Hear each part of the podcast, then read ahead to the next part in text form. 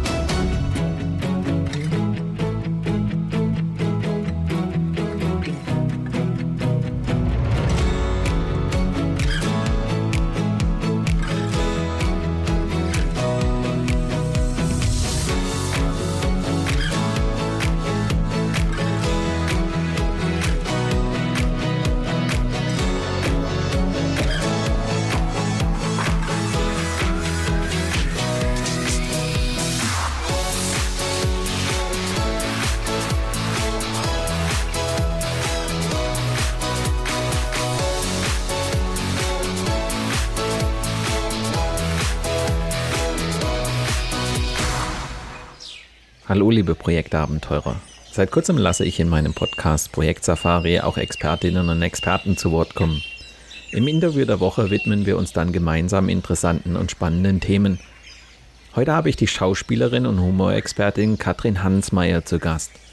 Katrin Hansmeier hat in zahlreichen Theater-, Film- und TV-Produktionen gespielt, unter anderem als Kommissarin im Berliner Tatort. Sie ist außerdem eine erfahrene Speakerin und Trainerin, die das Spiel mit der Kamera beherrscht. Ich möchte mit Katrin darüber sprechen, wie man den menschlichen Kontakt durch die Kamera herstellen, Teilnehmer und Teilnehmerinnen für sich gewinnen und seine Inhalt ins richtige Kameralicht rücken kann. Du bist gespannt darauf, wie man die Bühne der virtuellen Kommunikation voll ausnutzen kann? Dann lehn dich zurück und lass dich inspirieren von der 75. Folge meines Projekt Safari Podcasts.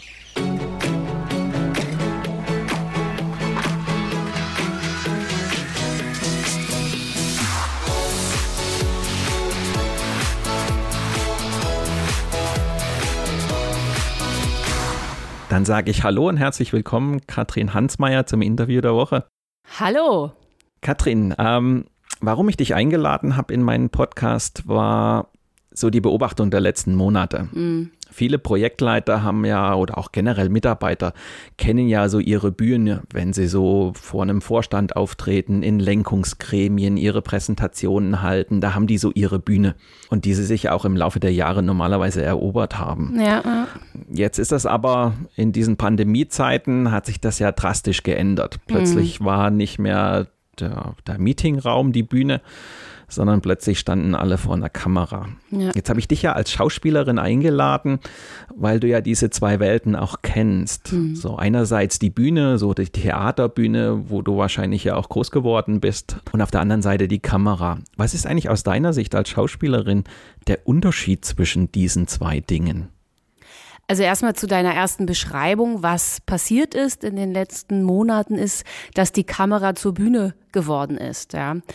Und dafür ist es zum einen ganz wichtig zu gucken, was ist denn der Unterschied zwischen einer Kamera und einer Bühne und was kann man aber auch ganz leicht übersetzen. Also das, was ich normalerweise auf einer Bühne tue, lässt sich natürlich übersetzen für die Arbeit vor der Kamera.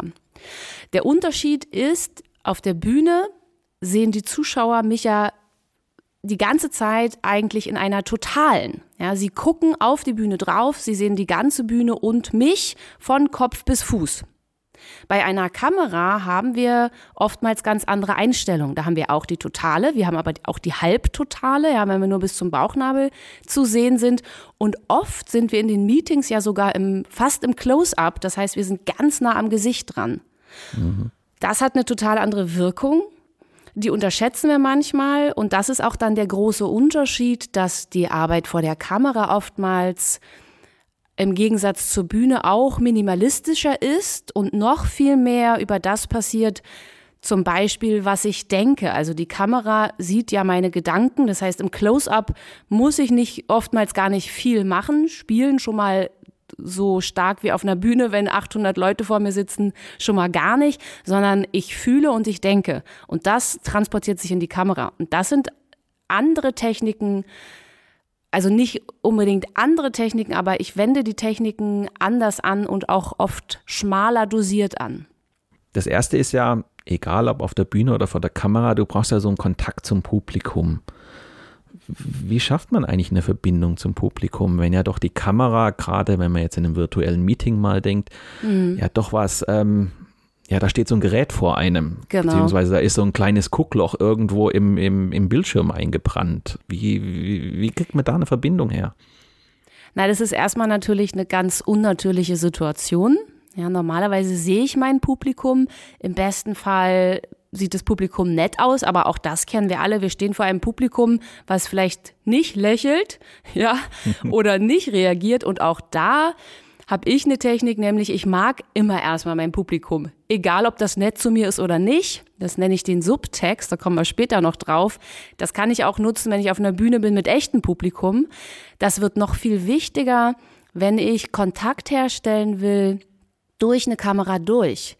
Da habe ich nämlich die Aufgabe, dass ich mir mein Publikum vorstellen muss. Mhm. Also ich arbeite jetzt seit ja, im Grunde seit März letztem Jahres ja teilweise pure online, teilweise hybrid und habe ganz oft vor mir drei bis vier Scheinwerfer, ein bis zwei Kameras. Im besten Fall sitzt da noch ein gut aussehender Kameramann oder eine gut aussehende Kamerafrau hinter.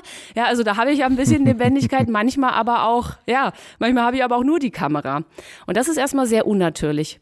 Und für mich gibt es ja, so, so drei Haupttricks, die ich benutze, wenn man jetzt im kleinen Setting arbeitet, zum Beispiel nur, nur mit dem Computer, da haben wir ja im Grunde nur das kleine Loch, ja.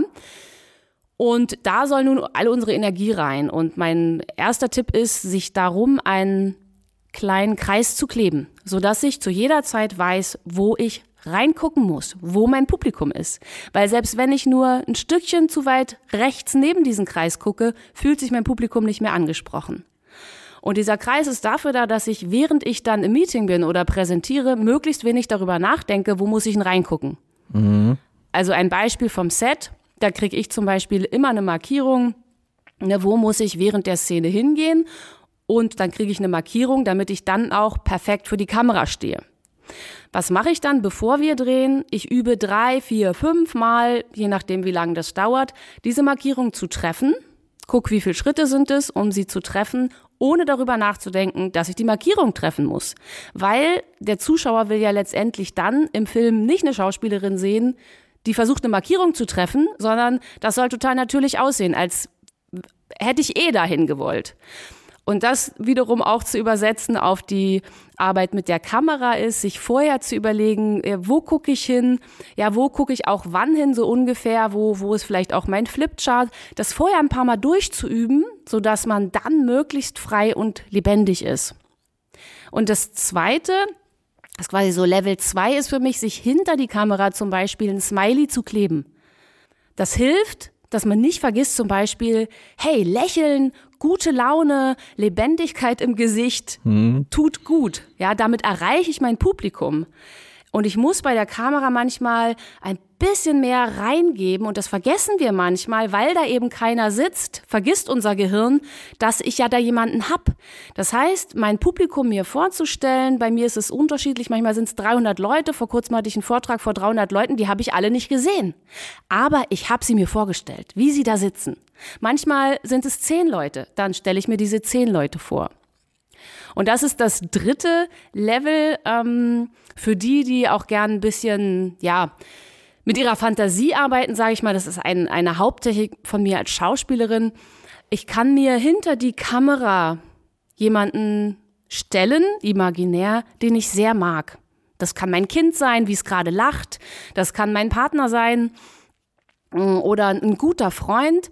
Ich kann mir die ganze Person dahinter vorstellen oder vielleicht auch nur ein ganz markantes, äh, eine markante Sache, die, die lachenden Augen oder die, die, der Mund, der mir besonders gute Laune macht. Und den setze ich wirklich direkt hinter die Kamera. Das ist ein bisschen Vorarbeit, die ich habe.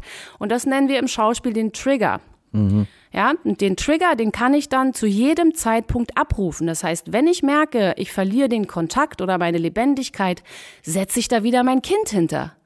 Und das hat sofort eine Auswirkung auf meine Ausstrahlung und das und das weiß ich nun als Schauspielerin tatsächlich zu 100 Prozent, fängt die Kamera auf und das kommt beim Publikum an. Das heißt, da entsteht ein Spiel mit der Kamera. Da entsteht ein Spiel, genau. Ich, ich muss die Kamera, ich muss nicht, aber ich sage immer, wenn du die Kamera liebst, wird sie dich auch lieben. Und wenn du die Kamera nicht magst, wird sie dich auch nicht mögen. Das ist ein bisschen wie mit, mit das, die Kamera ist dein Partner. Und wenn du sie nicht magst oder zu wenig zu ihr hinguckst, dann wird das natürlich eine Wirkung haben.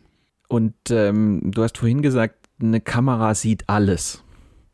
Du hast es ja gerade schon ein bisschen beschrieben, also dass du die, dieses Spiel mit der Kamera suchst, dass du versuchst, eine Wirkung zu erzielen.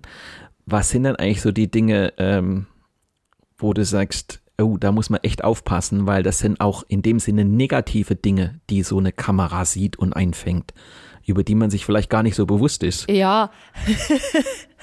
ich glaube, also da kann ja jetzt so jeder Hörer mal für sich gucken, so die letzten Online-Meetings was er auch so an Sachen gesehen hat, die er lieber nicht gesehen hätte oder wo er gedacht hat, da fehlt mir zum Beispiel auch eine Energy. In, in vielen Online-Meetings vergessen Leute manchmal ja auch, dass da eine Kamera ist. Das heißt, sie erschlaffen immer mehr, sie werden immer müder und teilweise sitzen Menschen in einer Haltung da, das würden wir vielleicht in einem gemeinsamen Raum gar nicht machen, weil uns viel bewusster ist, da sitzen auch noch andere Menschen. Beziehungsweise es würde auch ein bisschen untergehen in so einem Raum mit anderen Menschen, weil man auch abgelenkt ist durch andere Dinge.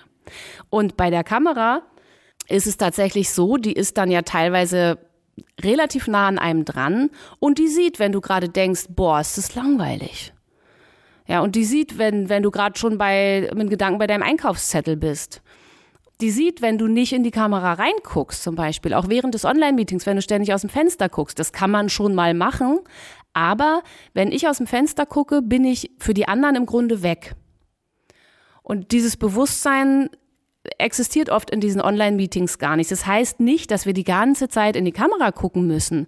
Aber das Bewusstsein, wenn ich einen Kontakt zu den anderen haben will, dann macht es Sinn, vielleicht aufrecht zu sitzen oder ein bisschen zur Kamera zugewandt, nicht zu sehr abzuschlaffen und vor allen Dingen meine Gedanken zwischendurch mal zu überprüfen. Ja.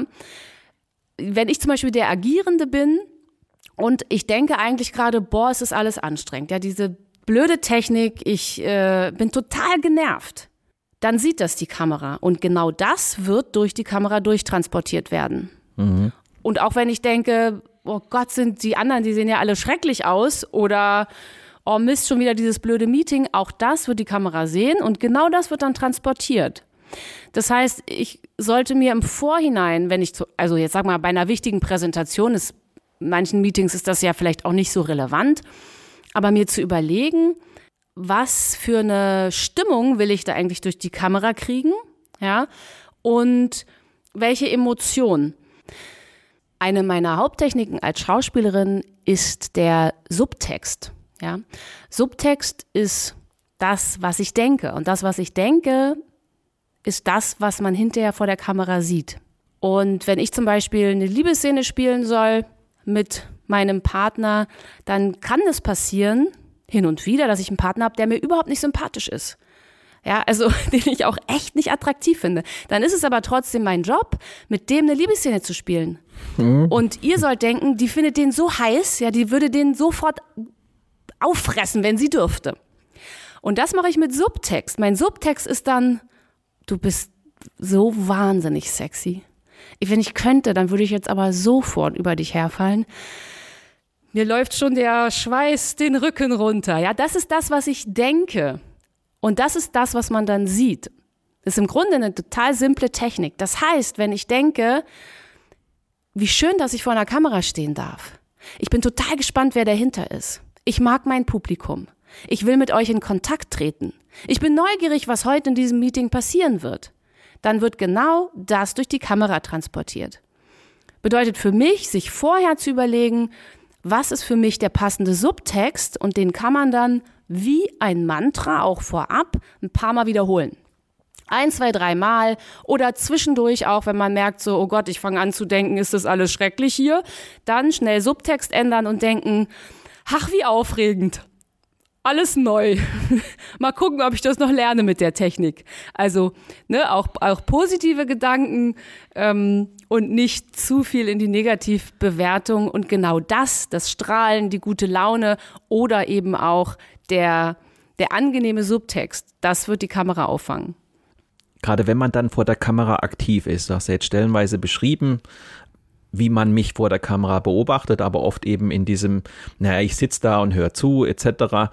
Wenn wir jetzt mal in den Teil reingehen, wo ich vor der Kamera tatsächlich aktiv bin, weil ich eine Präsentation halte, weil ich versuche, Leute zu überzeugen, ich also gerade einen Monolog halte.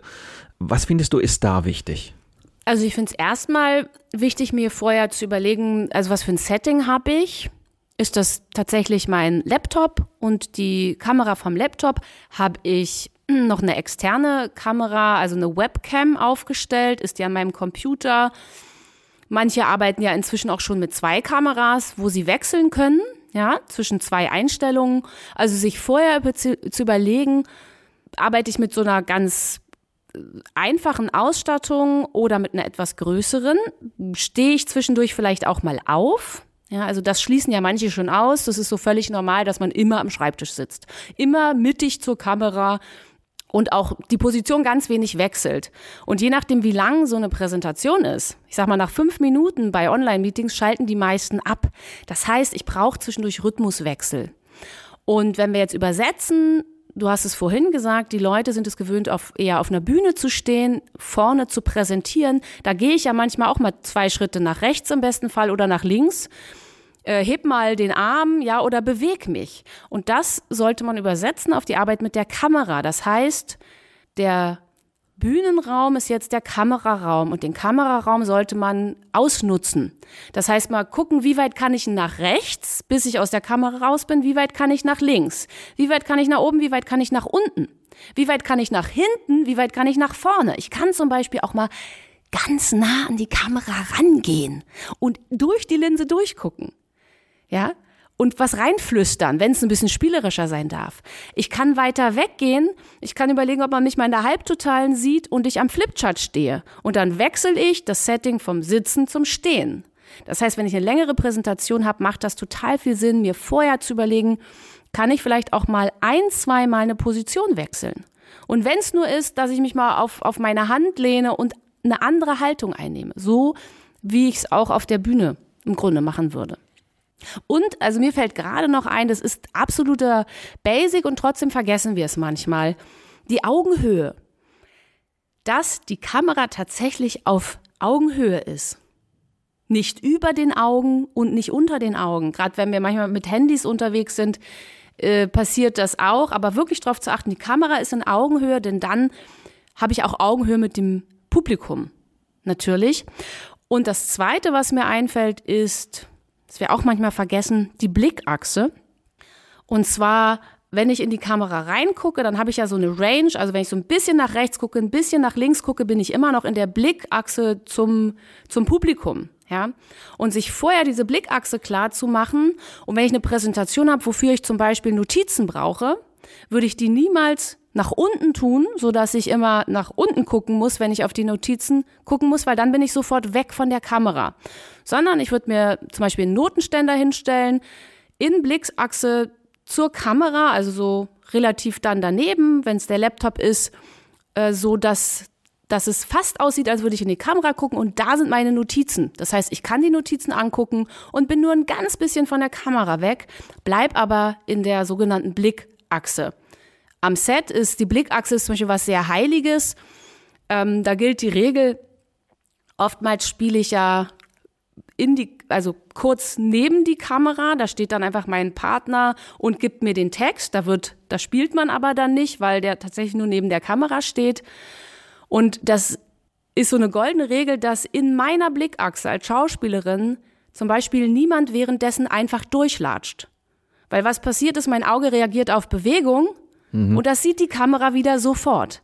Und das ist auch was, was ich selber raten würde, dass man sich diesen Raum, wo man das Meeting macht, wenn es eine wichtige Präsentation ist, so gestaltet, dass man da auch zumindest nicht zu viel gestört wird. Oder wenn, also wenn dann mein Partner oder mein Kind da doch rumläuft und ich abgelenkt bin, dann benenne ich's. Also Kamera sieht es eh, das heißt, das Publikum hat es auch gesehen, dass ich nach rechts hinten geguckt habe. Dann kann ich auch kurz sagen, da läuft übrigens meine süße kleine Tochter oder mein wahnsinnig gut aussehender Mann. Ja, vielleicht kommt da nachher auch nochmal vorbei. Dann könnt ihr ihn auch nochmal sehen. Dann benenne ich mhm. und gehe im Grunde sehr spielerisch mit einer Offensichtlichkeit um.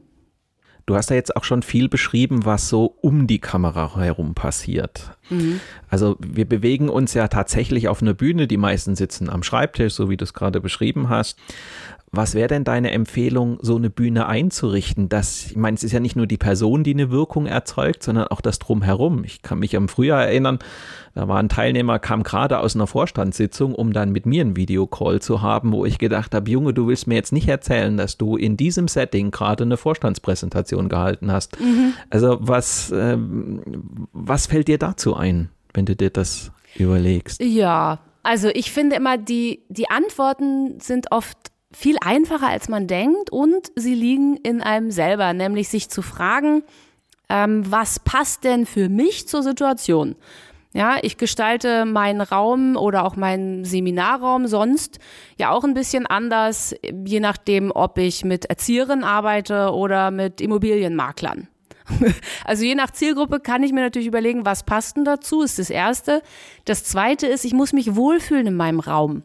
Und zwar sowohl in meinem Bühnenraum als auch in meinem Backstage-Bereich, nenne ich das jetzt mal.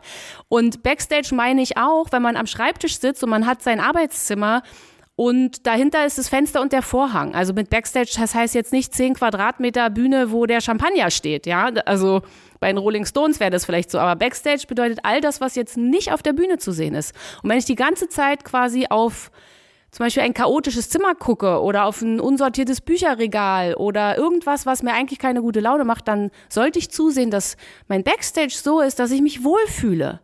Weil das, das hat eine Auswirkung, das unterschätzen wir manchmal. Wenn außenrum Stress ist oder irgendwas ist, was uns nicht behagt, auch das sieht die Kamera. Das ist ja das Witzige. Und sich dann einen Raum einzurichten, wo man sagt, mein Schreibtisch, was brauche ich denn? Ähm, vielleicht steht da noch irgendwas Witziges, was mich zwischendurch zum Schmunzeln bringt. Ich habe zum Beispiel bei meinen Seminaren im Hintergrund oft auch meinen, ich habe so einen Pausenhahn, den finden alle mal ganz witzig, den ich zwischendurch anmache. Der steht da aber auch schon hinten. Und die sehen den schon und der sieht einfach erstmal süß aus und witzig aus. Manchmal habe ich auch ein Schild, wo drauf steht, zum Lachen in den Keller gehen oder mh, ich mache mal Humorseminare da stelle ich manchmal auch einfach in den Hintergrund was, was ich persönlich gut finde. Oder ein Flipchart, wo eine schöne Begrüßung draufsteht. Mit einem kleinen Bild oder so. Auch das hat eine Wirkung. Also gestalte deinen Raum, so wie du es normalerweise im echten Leben früher auch getan hast, im besten Fall. Mhm. Also quasi deine Gäste auch willkommen zu heißen in dem Sinne. Genau, absolut. Und alles, ich finde, da darf man auch kreativ sein. Das, da fängt es für mich an, auch Spaß zu machen, sich zu überlegen, wie schaffe ich persönlich online Atmosphäre, die, die einlädt, wo sich die Leute wohlfühlen, wo die sich eben freuen, dass, dass sie in meinem Online-Meeting sind. Man kann auch eine Kerze aufstellen, wenn man will. Also was auch immer. Das, ich finde, man darf da kreativ sein und ich finde, je mehr Analoges wir reinholen, umso schöner. Also jetzt nicht Massen, aber ich finde in diesen digitalen Raum so ganz analoge Sachen reinzuholen, mal ein Schild hochzuhalten, wo drauf steht, hallo, schön, dass ihr da seid. Ja, also nicht alles komplett digital zu machen, sondern das ist auch ein Spiel mit der Kamera, immer mal wieder was zu nehmen, was nicht virtuell ist. Um auch die Anknüpfungspunkte dann zu finden, die man eigentlich in der analogen Welt hatte. Genau. Und die man ja ehrlich gesagt an der einen oder anderen Stelle im Moment auch wirklich vermisst. Ja, und auch, das tut total gut, das Außen ins Innen zu holen. Also jetzt sind wir alle virtuell und was ich gerne mache, ist, das Schöne ist ja in diesen Meetings, man sieht total viel von den Leuten, weil die Hintergründe sagen super viel über die Leute aus. Oftmals mehr, als wenn ich die im Büro treffe. Da auch mal, also ne, kann ja sein, boah, da ist ja ein schönes Bild hinter ihnen. Ich benenne oft Sachen, die mir angenehm auffallen und dadurch komme ich dann ins Gespräch und auf einmal habe ich diese Smalltalk-Situation, die ich oft eben auch in Präsenztreffen hätte. Oder ich sage auch, zeigen Sie mir doch mal einen Blick aus Ihrem Fenster. In Berlin mache ich das gerne, weil ich ja Berlinerin bin. Da kenne ich mich aus. Und dann zeigen die einmal aus dem Fenster und dann sage ich, ah, das ist Charlottenburg. Und meistens liege ich richtig. Und das hat, natürlich einen total witzigen Effekt. Und schon habe ich Charlottenburg in meinem Meeting. Mhm. Du hast ja vorhin auch schon mal so Seiteneffekte benannt. Also wenn sich da was bewegt. Mhm. Das geht ja mitunter noch ein bisschen weiter. Also wenn da ungeplante Dinge passieren. Ja. Also ich hatte es gerade gestern wieder, wo bei jemandem dann plötzlich der Hund ausgetickt ist und das halbe Haus plötzlich ein halbes Chaos schien. Man hörte es nur, aber ähm, ja, was meine, was meine Gesprächspartnerin völlig aus dem Konzept gebracht hat. Mhm. Wie siehst du so eine Situation? Wie, wie kann man mit, einem, mit dem trotzdem souverän umgehen? Also habe ich zwei schöne Techniken. Die eine als Schauspielerin gilt es am Set, ich spiele immer weiter. Also bei uns geht es um Leben und Tod. Nur wenn der Regisseur sagt Abbruch oder Danke, dann wird abgebrochen. Das gilt übrigens für alle, sonst kriegt man echt richtig Ärger.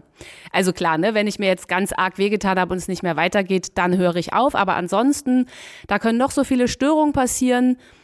Ich werde nicht abbrechen. Und da gibt es zwei Möglichkeiten. Die eine ist, ich lerne zu ignorieren oder integrieren, könnte man auch sagen. Zum Beispiel, wenn es ein Meeting ist, wo nur ich die Störung wahrnehme, aber nicht die anderen. Ich hatte das in einem, bei einem Hybrid-Event, da hatten die vergessen, den Computer zu muten. Während ich sprach, hörte ich mich also permanent selber, was ich einen Satz vorher gesagt hatte. War für mich die Hölle. Ich wusste aber, das Publikum kriegt davon nichts mit und ich kann auch jetzt nicht unterbrechen. also habe ich es Augen zu und durch. Genau, integriert. Da schaltet dann mein Schauspielerhirn um und sagt, mit jedem Satz, den ich hier doppelt höre, wird meine Performance besser. So, und dann hat mein Gehirn gesagt, gut, und dann konnte das das so zur Seite legen. Also ich habe es tatsächlich ignoriert. Die zweite Technik ist, ich nutze es. Also es gibt ein schönes Beispiel, das mir mal auf einer, auf einer Bühne passiert, in einem Theaterstück, wo wir eine klein, sehr kleine Bühne hatten. Das war eine, eine persönliche Szene zwischen meiner Mutter und mir. Ich war die Tochter in der Küche und der Scheinwerfer ging immer an und aus. Ja, immer wieder ging hoch, runter, hoch, runter. Ich dachte, ich werde gleich bekloppt, aber man kann ja nicht einfach aufhören zu spielen und sagen, Entschuldigung, liebes Publikum, wir brechen jetzt ab. Und irgendwann sagte ich dann als Tochter, Mensch, Mutti, schaff dir mal einen ordentlichen Kerl an, ja, der hier die Lampe repariert. Großer Lacher im Publikum. Und hinterher kamen einige auf mich zu, meinen, das war ja ein cooler Moment. Es hat aber fast niemand verstanden, dass das wirklich ein Versehen war. Mhm. Sondern sie dachten, es war Absicht. Und das ist etwas, was wir zum Beispiel im Schauspiel, im Impro-Theater ja total viel trainieren. Störungen sind Angebote. Also ich nutze, ich nutze Angebote und ich mache was aus ihnen, egal ob ich die toll finde oder nicht. Das heißt, wenn mein Partner auf einmal ins Bild latscht, habe ich auch schon erlebt, an irgendeine Schublade geht, äh, so tut, als wäre überhaupt nichts äh, im Online-Meeting und wieder rausgeht, dann kann ich das natürlich witzig kommentieren. Ja. Sagen, ich wollte Ihnen auch mal meinen Mann vorführen, wie Sie sehen, der guckt nicht so gerne in Kameras, das werde ich ihn aber vielleicht noch antrainieren. Da kommt dann die Humorexpertin in dir durch. Ja, genau. Das ist dann, das ist dann, also das Grundprinzip kommt aus dem Schauspiel und aus dem Impro-Theater. Das nutzen wir zum Beispiel in den Humorseminaren. Und die Technik, die konkrete, heißt positives Umdeuten. Und äh, sag mal ein Beispiel, Nutella besteht zu 60 Prozent aus Pflanzenfett. Es ist also quasi ein Salat. Das ist eine positive Umdeutung, ja. Eben nicht eine negative, sondern eine positive. Und wenn wir das jetzt mal auf Online-Meetings beziehen, der Klassiker ist ja, das Bild friert ein. Und es ist ein Klassiker, der immer mal wieder passiert. Das heißt, ich kann mir ja vorher mal einen witzigen Spruch überlegen. Dann könnte man zum Beispiel sagen, ein Moment für die Ewigkeit.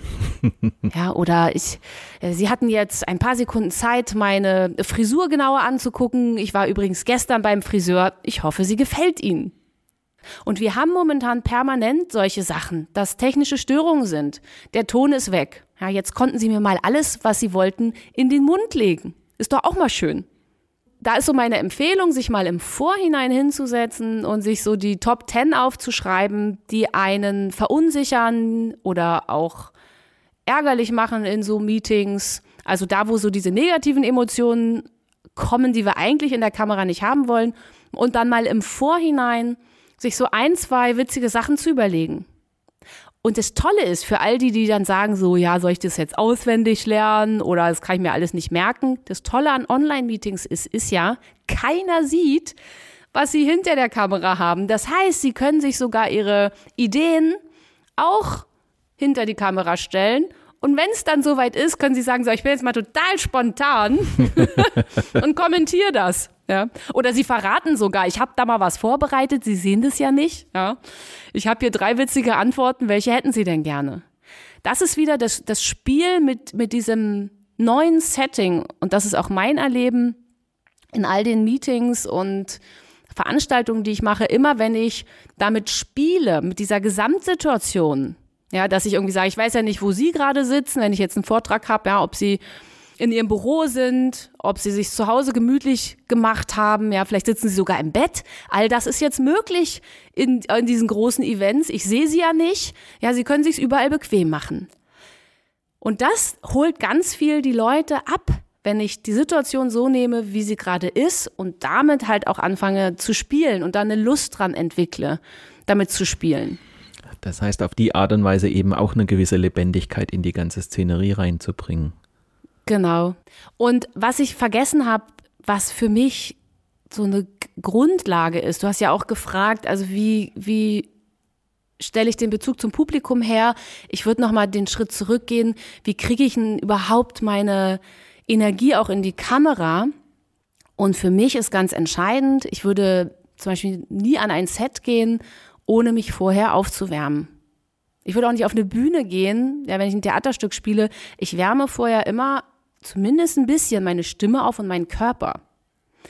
Und was wir oft vergessen, ist ja zum Beispiel das Atmen, also wenn wir aufgeregt sind. Und vorher mal einen tiefen Atemzug tief in den Bauch zu machen zum Beispiel, ja.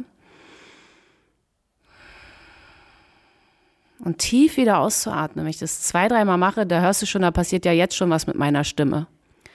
Und auch immer wieder auch da kann man sich eine Markierung an den Computer kleben, so don't forget to breathe, ähm, die einen dann daran erinnert, alle fünf Minuten mal zu kontrollieren, atme ich eigentlich noch? Lebe ich noch in diesem Online-Meeting-Wahnsinn? Ja. Es gibt eine schöne Geschichte von Marilyn Monroe, die hatte einen Coach, das war eine Frau, und die hatte sie immer mit am Set. Und die, ihre, ihre Partner, es waren ja auch alle Stars, waren oft gar nicht so begeistert, weil dieser Coach, ja, saß dann meistens irgendwo in der Ecke, in Sichtweite von Marilyn. Und manchmal fuchtelte die dann ganz wild mit ihren Händen rum und zeigte unten auf den Bauch. Um Marilyn daran zu erinnern, sie soll atmen. Atme weiter. Und zwar tief. Weil wenn wir hier sind und gerade wir Frauen, dann haben wir den Fokus. Und das ist eine total andere Energie, die in die Kamera kommt ja, als wenn ich hier oben ja so ein bisschen aufgeregt bin und da habe ich meine Stimme nicht aufgewärmt und irgendwie kann man mir eigentlich schon nach 30 Sekunden gar nicht mehr so richtig zuhören. Ja, also atmen. Ich finde Lippenflattern finde ich auch super, könnt auch gleich die Zuhörer mitmachen, einfach mal die Lippen nehmen und so ein bisschen flattern, als würde man Motorrad fahren, so Man kann auch ein Lied mit Lippenflattern machen und was da passiert ist, äh, dass sich, dass die Stimme locker wird. Und als drittes, und dann hat man eigentlich schon drei super, du nennst es ja auch so Survival-Geschichten, ja, super Überlebenstechniken, ist den Kiefer mal zu lockern. Also die Hände zu nehmen, locker an den Kiefer zu halten, ihn ganz sanft auszustreichen.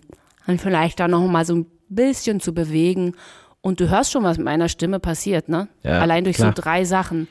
Und das sind drei Sachen, die dauern nicht lange. Das sind vielleicht drei Minuten und das mache ich vor Meeting. Warm-up ist für mich eins der entscheidendsten Dinge, weil viele sind ja auch unsicher und haben ein bisschen Lampenfieber. Und das ist völlig okay und das ist, wird auch immer so sein, weil es ist keine natürliche Situation. Ich bin am Set auch nicht sicher.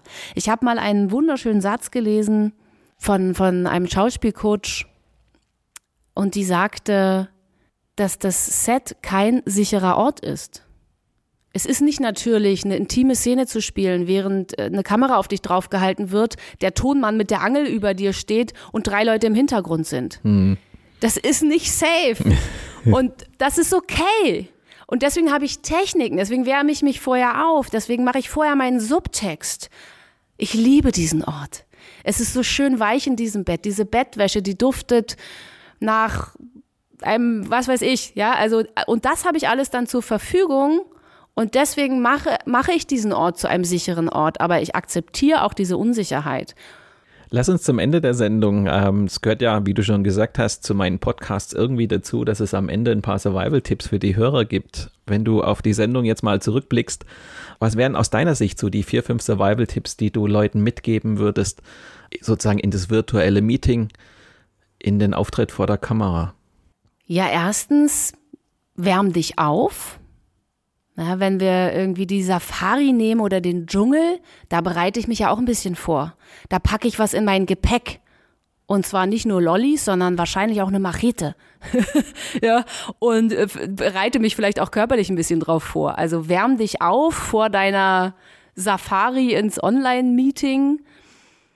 Atme, mach was, was dir Spaß macht vorher, sing vielleicht auch dein Lieblingslied. Zweitens, nutze Störungen und spiel mit ihnen, deute sie positiv um.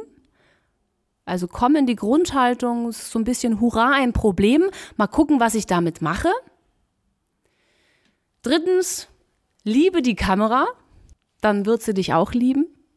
Oder denk dir, das ist irgendwie ein guter Freund, das ist dein Kind, was möchte, dass du mit ihm spielst. Und viertens, stell dir dein Publikum vor. Stell sie dir wirklich vor, wie sie da sitzen und finde dann einen passenden Subtext. Ich mag euch, schön, dass ihr da seid. Und den denkt dann auch. Um ihn auszustrahlen. Genau.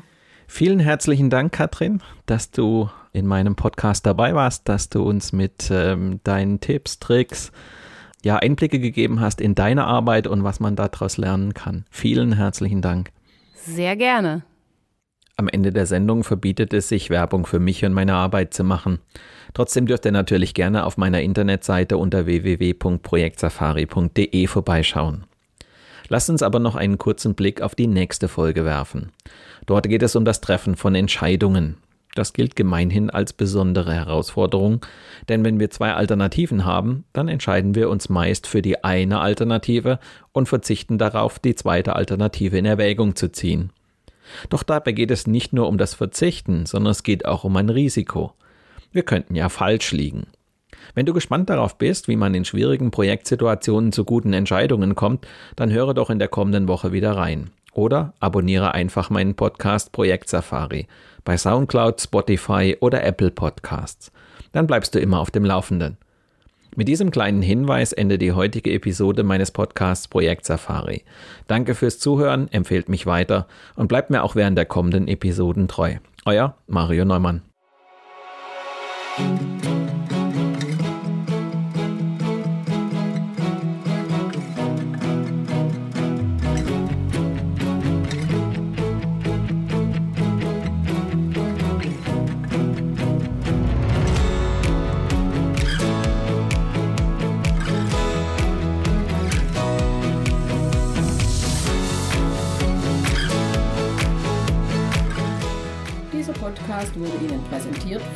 Mario Neumann.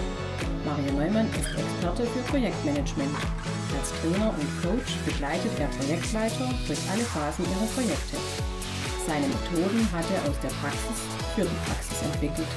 Effektiv, leicht verständlich und sofort anwendbar.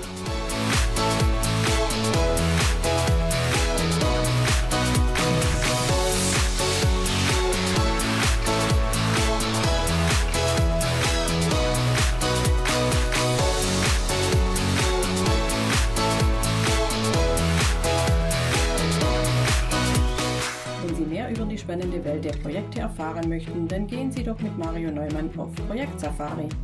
Sein gleichnamiges Buch zeigt, wie Sie die abenteuerliche Reise durchs Projekt vorbereiten, Hürden überwinden und nie das Ziel aus dem Blick verlieren. Tipps für den Ernstfall, Erlebnisse erfahrener Projektleiter und theoretische Hintergründe fügen sich zu einem völlig neuartigen Handbuch für Projektmanager. So wird jedes Projekt aufregend und inspirierend wie eine Safari.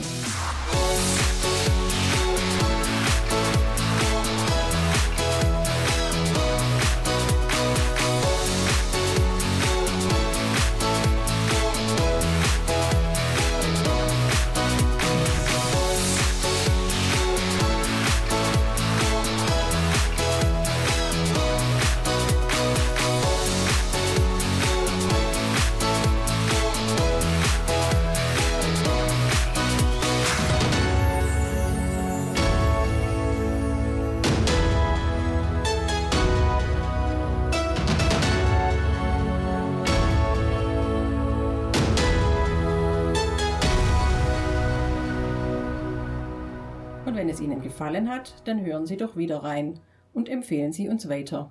Ihr Team Mario Neumann.